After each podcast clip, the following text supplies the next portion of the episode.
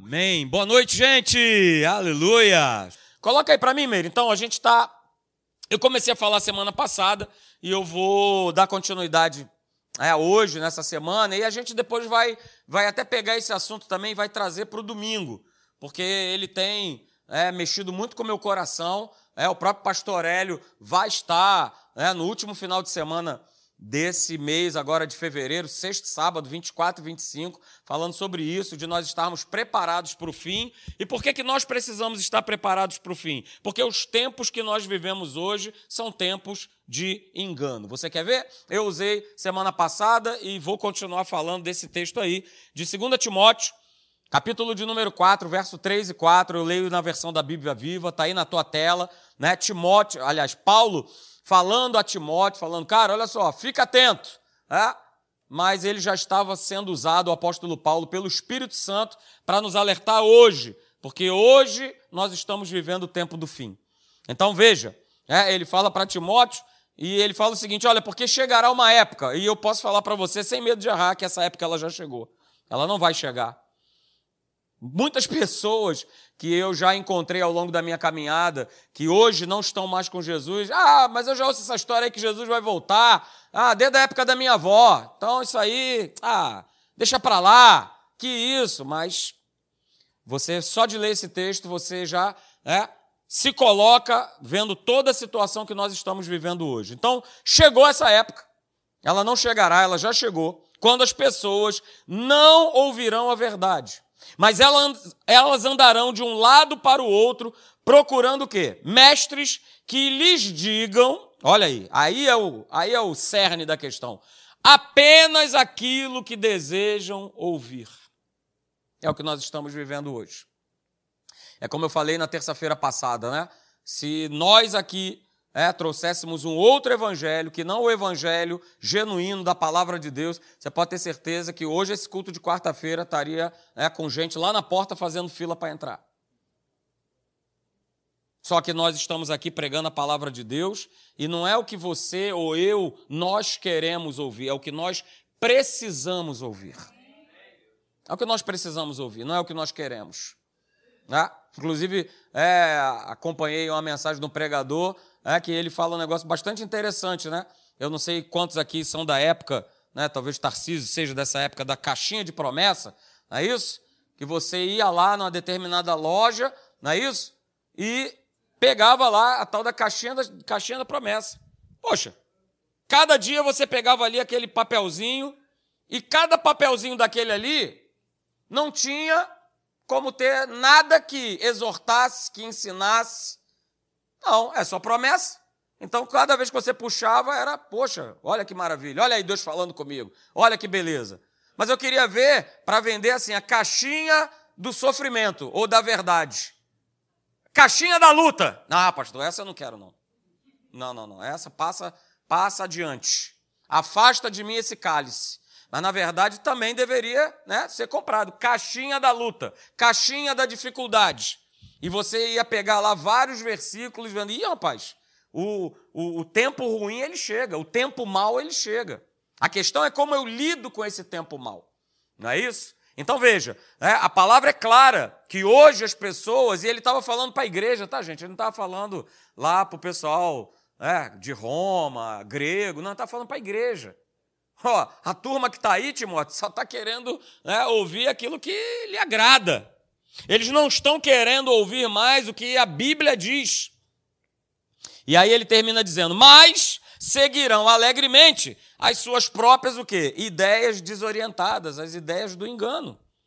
E é o que a gente vê, queridos, acontecendo hoje, algo que, na verdade, desde que o mundo é mundo, né, o inferno, essa é a forma do inferno atuar, que é o quê? Enganando o homem, enganando o ser humano. Foi assim que ele fez lá em Gênesis capítulo de número 3. Quando ele chega com aquela, né, com aquela lábia para cima da, de Eva, dizendo: Não, que isso? Papo é esse que vai morrer nada? Para com isso. Vai morrer coisa nenhuma. Pelo contrário, você não vai morrer, não. Pelo contrário, você ó, vai ter teus olhos ah, abertão, você vai ser que nem Deus. Olha, que proposta.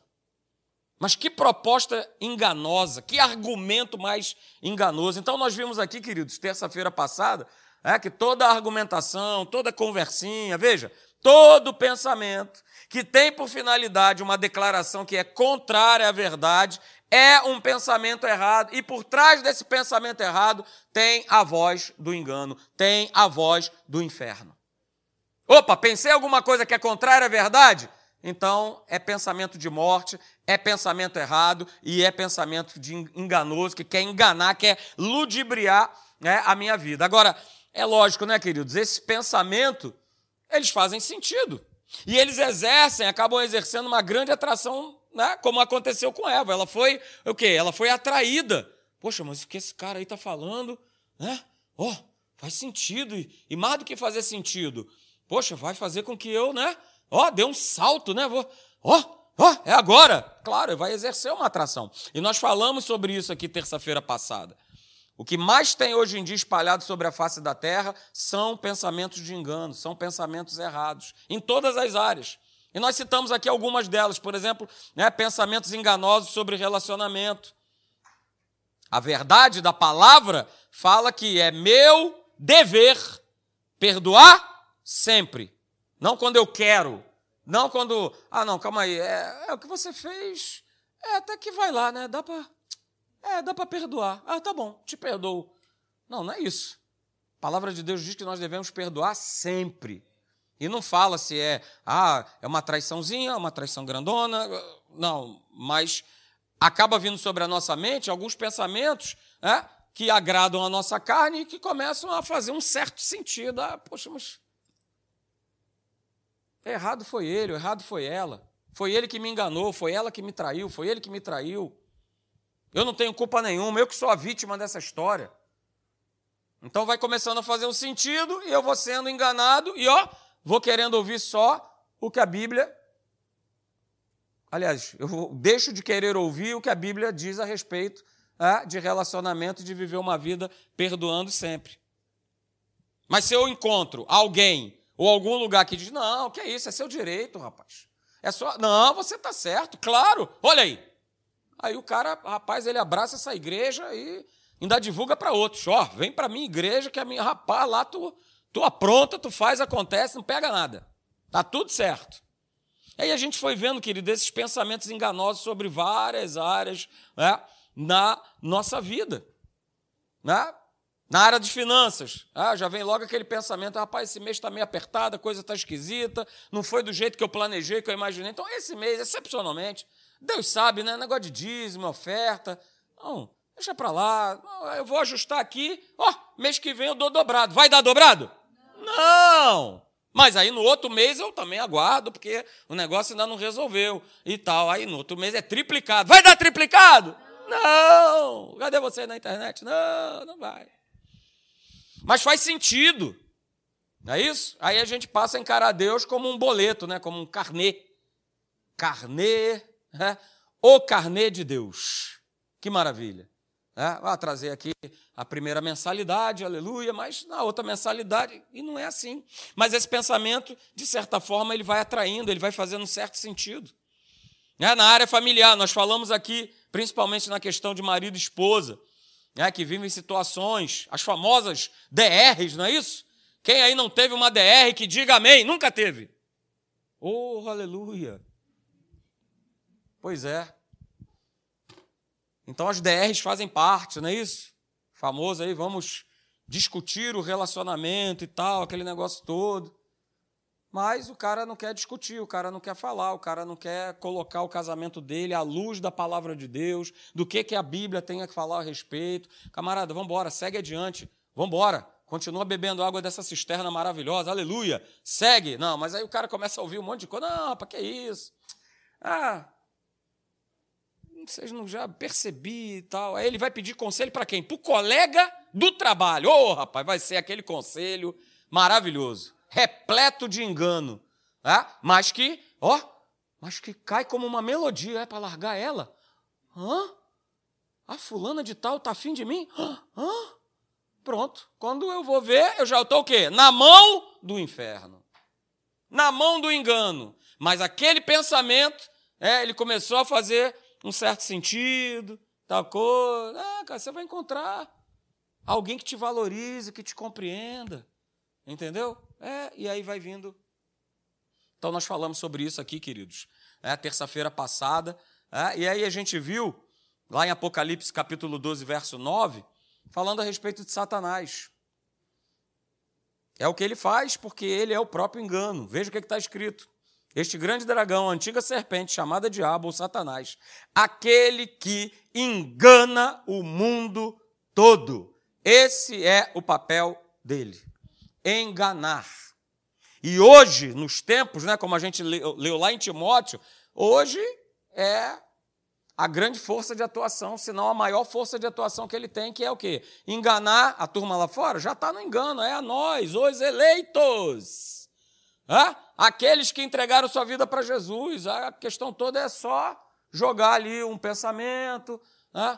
Uma maneira errada, um engano e tal. Então eu coloquei aí, na né, terça-feira passada, falei sobre ela. Essa frase aí é do pastor Eli, ele gosta muito de usar, e é bem legal aí para o nosso contexto. Pensamento errado é a forma light, ou seja, é a forma simples de dizer que é o engano. E eu vou cultivando, nutrindo, mantendo esses pensamentos errados, e aí daqui a pouco eu estou sendo enganado. Eu vou nutrindo, eu vou cultivando a respeito de situações, a respeito de coisas e principalmente a respeito de pessoas. A respeito de pessoas.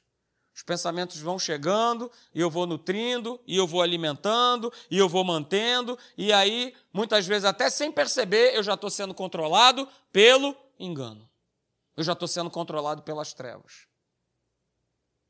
Quantas pessoas, queridos, estão dentro da igreja e têm sido controlado por esse espírito de engano?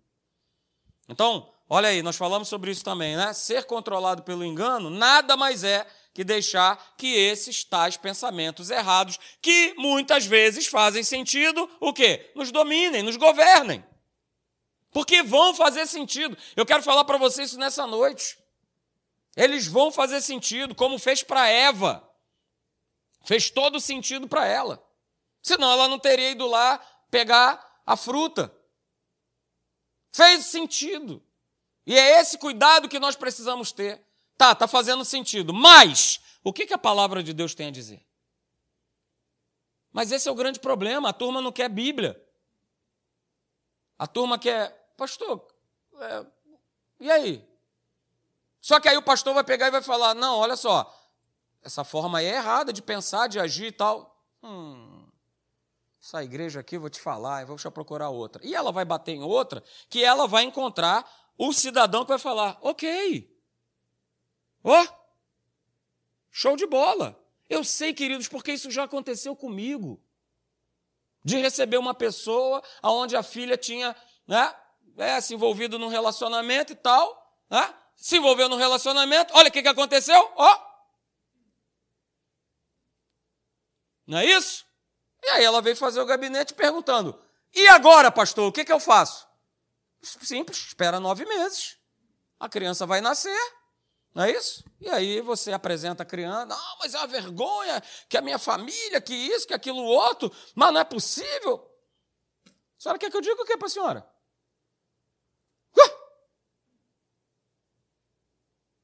Mas eu sei o que ela queria que eu falasse. E ela encontrou alguém que falasse.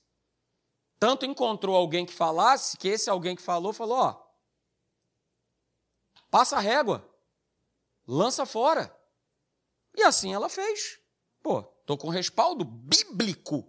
Bíblico da onde? Da Bíblia do capeta. Só se for. Mas ela encontrou. E é o que as pessoas hoje mais desejam. Olha, isso aí já tem, sei lá, quase 10 anos atrás. Você imagina como é que está hoje? Hoje, fala para mim como é que está hoje. A Bíblia é a voz de Deus, é Deus falando comigo e com você, mas eu não quero atender essa voz. Eu quero atender a voz que, hum, caixinha das promessas. Ah. Então, querido, ser controlado pelo engano é justamente deixar que pensamentos errados, como esse que eu acabei de exemplificar para você, domine. Já foi para o gabinete com pensamento errado, dominante, mas só queria a minha assinatura, o meu aval. Vai lá, ó, tá tudo certo. Deus perdoa, vai. Tá tudo certo. E sabe, queridos, enquanto o engano continuar controlando as nossas vidas, a gente vai estar sendo mantido é, fora da manifestação do sobrenatural, da manifestação abundante de Deus para as nossas vidas. Ok? E aí a gente viu semana passada, né, terminamos com isso, já que nós vimos lá em Apocalipse que Satanás ele é o engano, ele não age com o engano, ele é o engano. Ele vai atuar na vida do homem de duas maneiras. A primeira maneira que ele atua, para aqueles que não conhecem a verdade, que ainda não tiveram um encontro com Jesus, o que, que ele faz? Ele cega o entendimento. O Deus desse século, está lá em 2 Coríntios capítulo 4, verso 3 e 4, diz que o Deus desse século, ele cegou o entendimento dos incrédulos. É dessa maneira que ele age com quem não conhece a verdade, vai mantendo a pessoa presa, cativa com esses pensamentos errados. Porque a gente viu, queridos, que o homem natural, aquele que não tem Deus, ele vai viver por aquilo que ele acha, por aquilo que ele pensa. E está aí o inferno mesmo para abastecer esse cara né, de pensamentos errados, de não, essa é a minha filosofia, essa é a minha cultura. Quantos aqui já não ouviram isso? Ou no trabalho, ou às vezes até de um próprio familiar. Não, não, não. Eu tenho meu jeitão de viver, essa é a minha forma e tal. Não, mas Jesus, não, Jesus não, não, eu tenho minha, meu jeito e tal. O pastor Hélio até né, fala desse testemunho do amigo dele de trabalho, né, médico que nem ele. E aí, rapaz, não, não, não, Jesus não, quando eu tiver velhinho, não. Por quê? O cara já tem o jeitão dele de viver e ele não abre mão. Por quê? Porque o seu entendimento está o quê? Cego. Cego. E a segunda maneira que nós vimos, né, que Satanás ele vai enganando, mas aí sim aqueles que conhecem a verdade, que é o nosso caso, é, é justamente pegando a turma e fazendo com que essa turma ela venha o quê? Ultrapassar os limites da palavra de Deus. E o inferno ele é perito, ele é expert em fazer com que eu e você a gente venha ultrapassar os limites da verdade, como ele fez com Adão e Eva e como ele fez com tantos outros personagens bíblicos. Ele é mestre, né? Ele é mestre. Ou ele dá uma retiradazinha assim, uma vírgulazinha, não, não vai fazer, não, não, não tem problema não, só uma vírgulazinha aqui, não, a gente tira aqui. Né? Ou então ele vai fazer o quê? Ele vai acrescentar. Ele vai colocar coisas que não estão escritas aqui, mas que fazem o famoso sentido. Não é, mas faz sentido. Ou então ele vai pegar e vai torcer, distorcer aquilo que já existe. Como ele fez com Jesus lá na tentação. É isso? Ele pegou a palavra, a própria palavra, que ele conhece muito bem, e ele foi fazendo o quê? Ele foi distorcendo. Ele foi colocando do jeito né, que ele queria para ludibriar, para que Jesus caísse na onda dele. E você acha que ele deixou de fazer isso? Ele continua agindo da mesma forma. Que isso, Marcelão? Se der aquela famosa dobrada, ó, tudo isso aqui vai ser teu, cara. E ele não faz isso nos dias de hoje? Faz. A turma vende a alma para ter grana e dentro da igreja. É só dar uma curvadinha.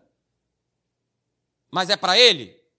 Cheio de chifre, de cauda, de rabo? Não. É um negócio light, bonitão, lindão.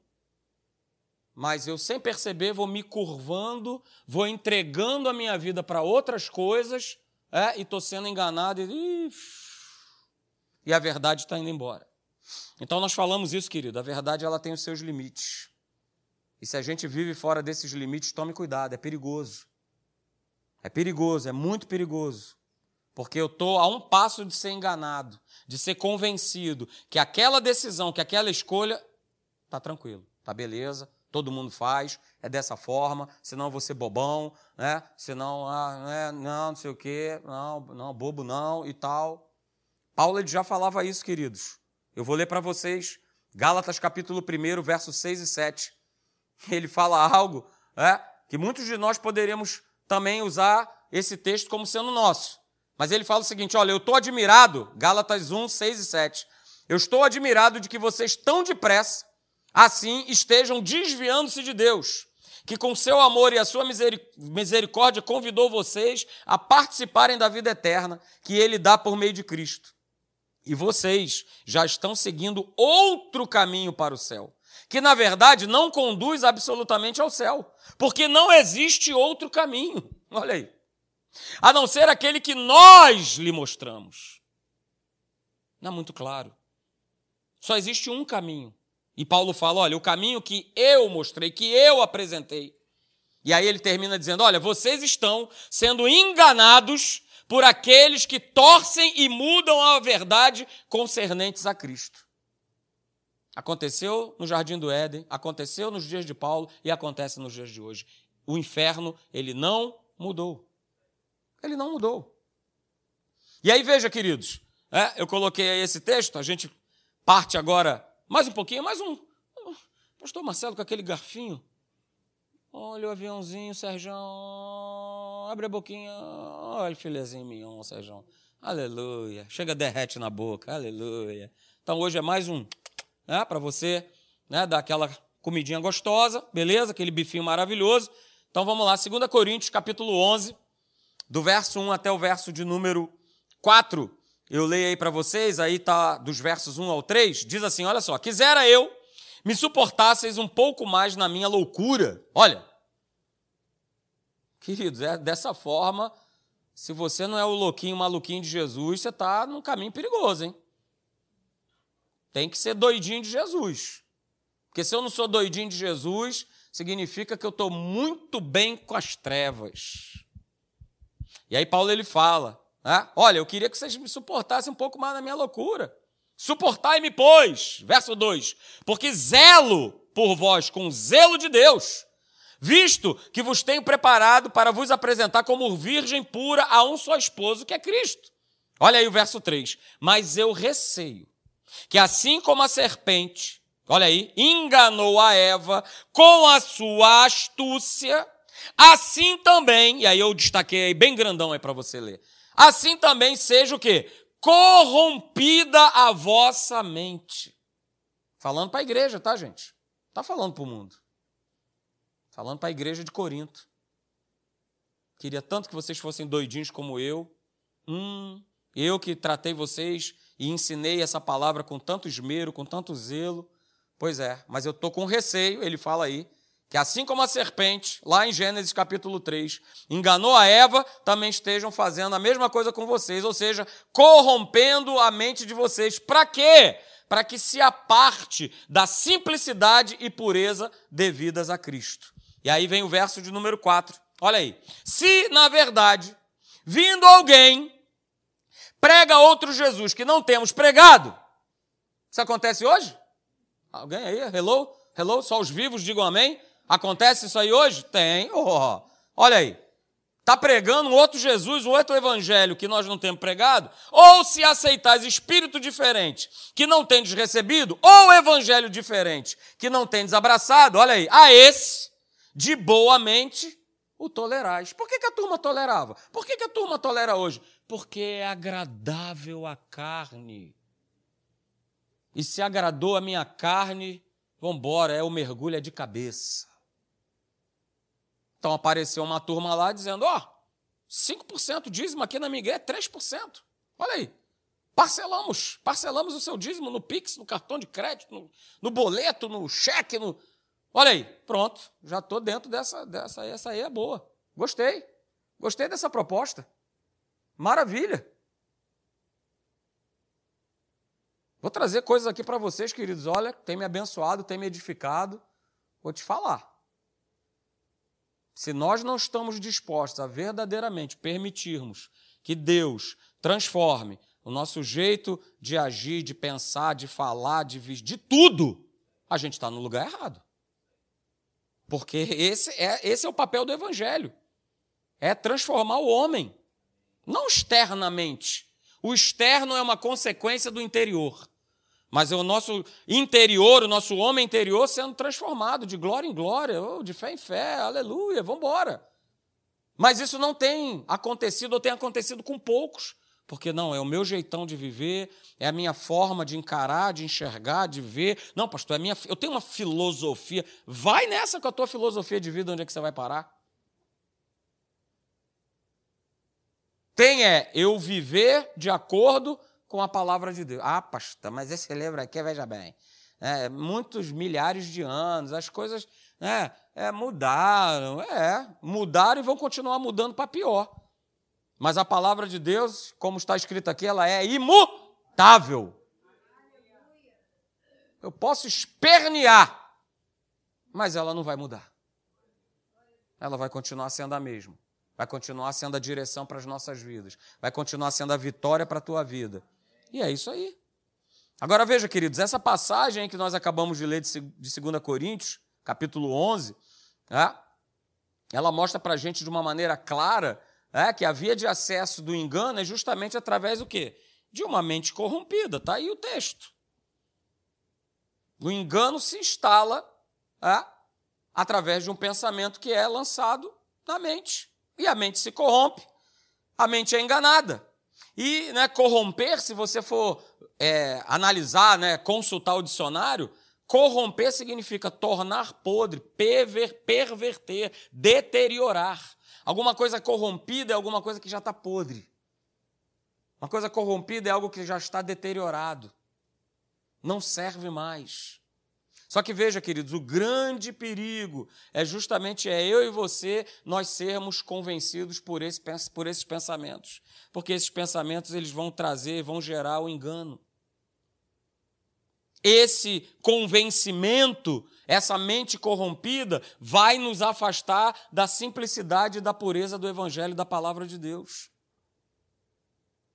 Porque se eu não tiver um coração puro, se eu não tiver um coração simples, como é que eu vou crer? Eu vou estar sempre duvidando, eu vou estar sempre questionando.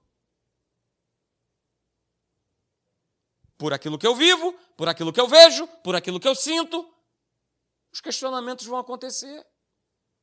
E veja, queridos, é, eu coloquei aí para você: o que, que vai gerar na minha mente? Confusão, agitação.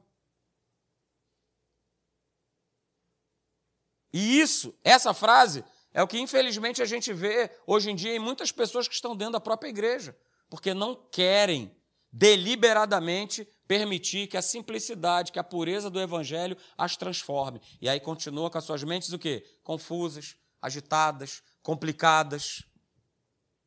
Estão sempre presas a alguma coisa, estão sempre presas a alguém e não vivem. E hoje, infelizmente, é o que a gente mais vê. São pessoas com as suas mentes corrompidas, com toda sorte de pensamento. E esses pensamentos não vão gerar vida, não vão gerar liberdade, não vão gerar descanso. Muito pelo contrário. Só que a palavra de Deus, mas o cara não quer abrir, né? Cadê? Plano de leitura aí, cadê? Não, eu nem vou perguntar se você está tá lendo. Não vou fazer essa pergunta, quando sou doido. Mas foi distribuído. Foi entregue. Mas eu não sei que está lá em Romanos 10, 11, que diz que todo aquele que nele crê não será confundido. Poxa, então é só eu crer para eu não ser confundido? É, mas eu não quero crer. Eu quero crer naquilo que me agrada. Eu quero acreditar naquilo que é agradável à minha mente, que é agradável à minha carne. Eu não quero crer no que diz a palavra. E aí, por conta disso, a gente vê né? e até mesmo em crianças agora, novas. Eu sei disso porque a minha esposa é diretora de escola e os relatos a cada ano são, são mais tristes e piores do que os outros. É, só cresce, queridos, as, as fobias, as agitações, as ansiedades, as inquietações, as preocupações, os nervosismos. As pessoas estão, como se dizia, né, com os nervos à flor da pele. Por que, que né, crescem né, os, os remédios, né, os famosos ansiolíticos? Pastor, que nome bonito é esse? O que, que significa isso? São os calmantes, são os tranquilizantes. O cara não dorme se não tomar, né? Mas aí já acostumei, aí todo mundo toma. É isso, é vida agitada, muita confusão. Eu também não sei o que está escrito aqui. Salmo 4, verso 8. Conheço, não? Em paz me deito e logo pego no sono, porque só tu, Senhor, me fazes repousar seguro. Ah, nem sabia que estava escrito. Prazer. Salmo de número 4, verso 8. Porque é mais fácil, né? Tá ali, tomei a bolinha, papo. Não, não. Ou então é o seguinte, ó, seu filho, a sua filha, para poder se relacionar, tem que tomar ali um negocinho, porque né, tomar um negócio e tal, aquela coisa toda. E eu vou vivendo como todo mundo vive. Todo mundo vive. É, porque crer dá trabalho, confiar dá trabalho, obedecer a Deus dá trabalho. Então veja, queridos, eu falei aqui, ah, mentes confusas, agitadas, complicadas, não estão experimentando o poder de Deus. Então tome cuidado. Mentes confusas, mentes corrompidas, são essas mentes inquietas, agitadas. E esse tipo de mentalidade vai levar a pessoa a viver uma vida de insegurança, de intranquilidade, de engano. Só que não faltam são palavras de Deus é, para confrontar esse estilão de viver que eu já me submeti. Salmo 46, verso 10, você conhece. Aquietai-vos e sabei que eu sou Deus. Isaías 30, 15. No arrependimento e no descanso está a salvação de vocês. Na quietude e na confiança está o seu vigor. Mas vocês não quiseram. No Antigo Testamento a turma já não queria. E hoje, muitos também não querem. E aí, essa matemática é simples, né? Mentes confusas, complicadas, inquietas, agitadas. Esse tipo de mentalidade vai trazer dúvida, e essas dúvidas vão levar a questionamentos, e esses questionamentos vão gerar mais confusão, mais inquietação, mais ansiedade, mais engano. E aí, veja, é? se o inimigo nos afasta da verdade, é porque nós já fomos convencidos de outra coisa. O que significa que estamos com a nossa mente corrompida, com a nossa mente já no engano. É o que ele quer fazer comigo e com você, com todos nós, ninguém está isento, não.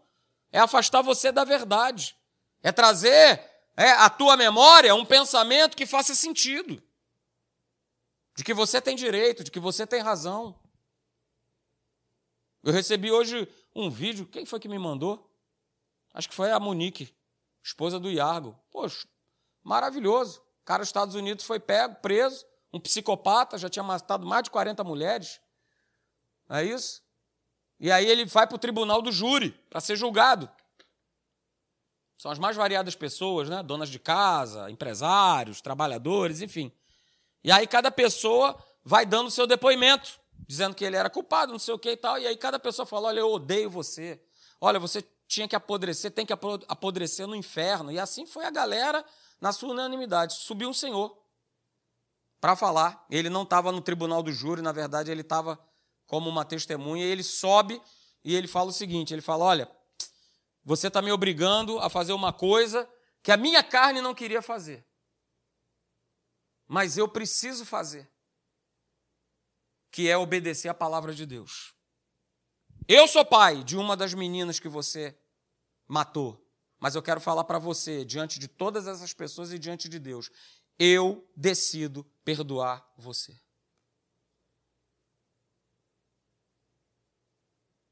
Todas aquelas pessoas que falaram, ah, eu, quero, eu te odeio, eu quero ver você morto, eu quero ver você apodrecer no inferno.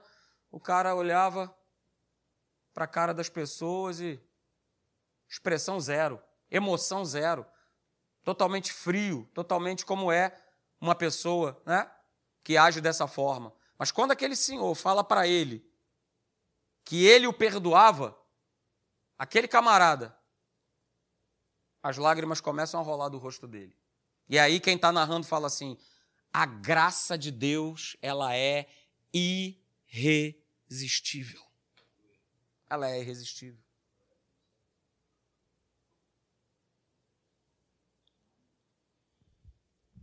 Ah, pastor, mas não é fácil. Quem disse que é?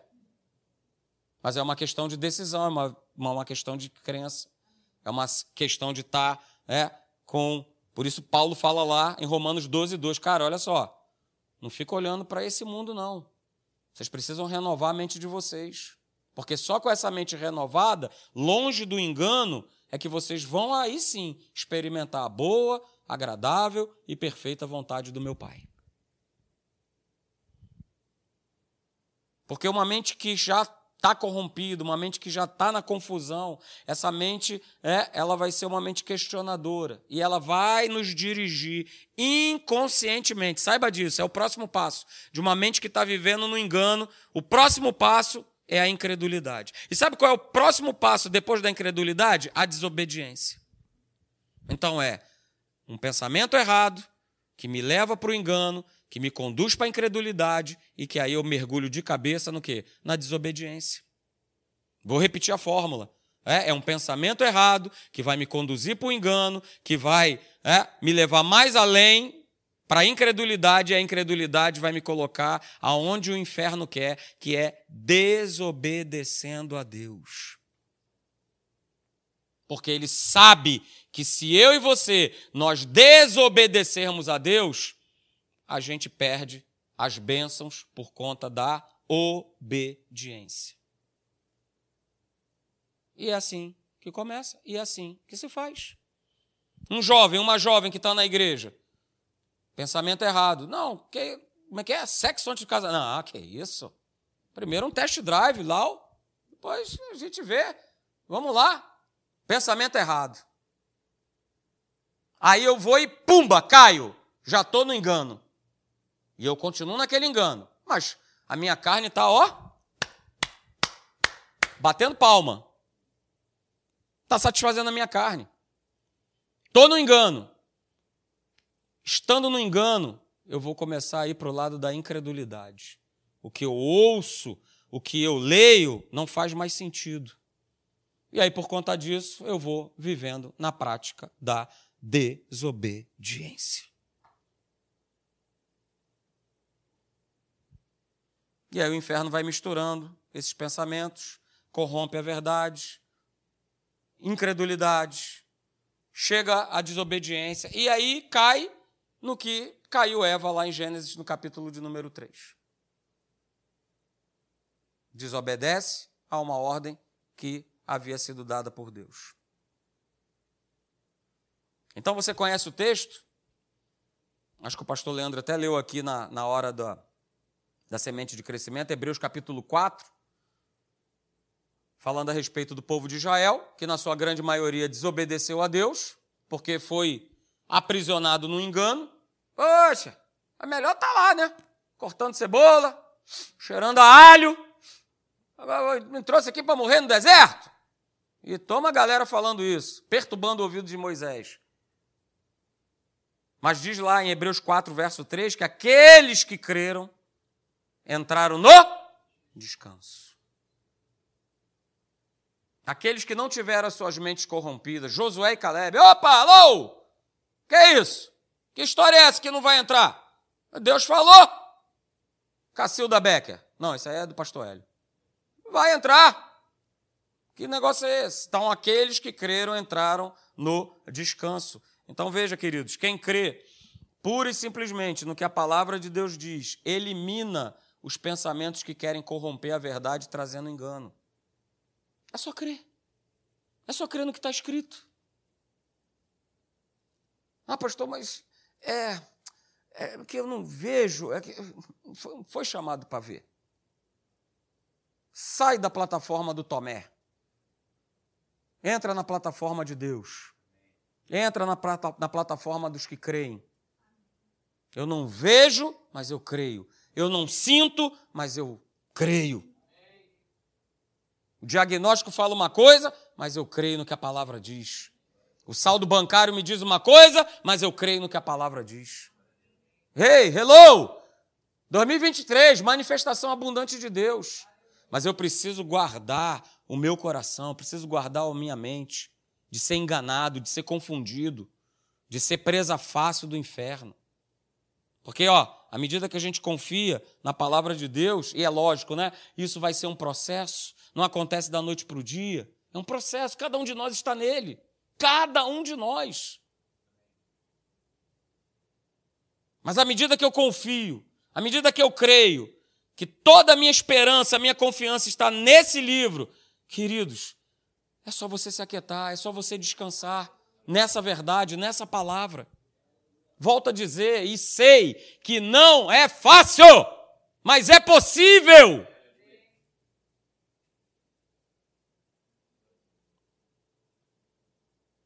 Abra, por favor, para nós terminarmos Mateus capítulo 11, verso 28. Abra lá, por favor, você que está em casa, Evangelho de Mateus capítulo 11, verso 28. Você conhece o texto? Jesus dá essa declaração, ele fala: Olha, vinde a mim. Vinde a mim, todos os que estáis cansados e sobrecarregados, ou seja, que estão já cansados de, de uma vida de tanto engano. Vinde a mim, todos os que estão cansados, com as suas mentes corrompidas, confusas, inquietas, ansiosas, sobrecarregadas. E aí ele fala: Olha, eu, eu, vou, eu vou aliviar, é, eu vou dar descanso. Eu vou trazer o tal esperado, sonhado descanso. E eu volto a dizer, queridos, eu falei isso no domingo passado, eu sei o que é isso. A minha família era uma família que vivia nas trevas. E apesar de ter chegado na igreja pequeno, com nove anos, mas dos oito anos para trás eu lembro muito bem o que eu vivi.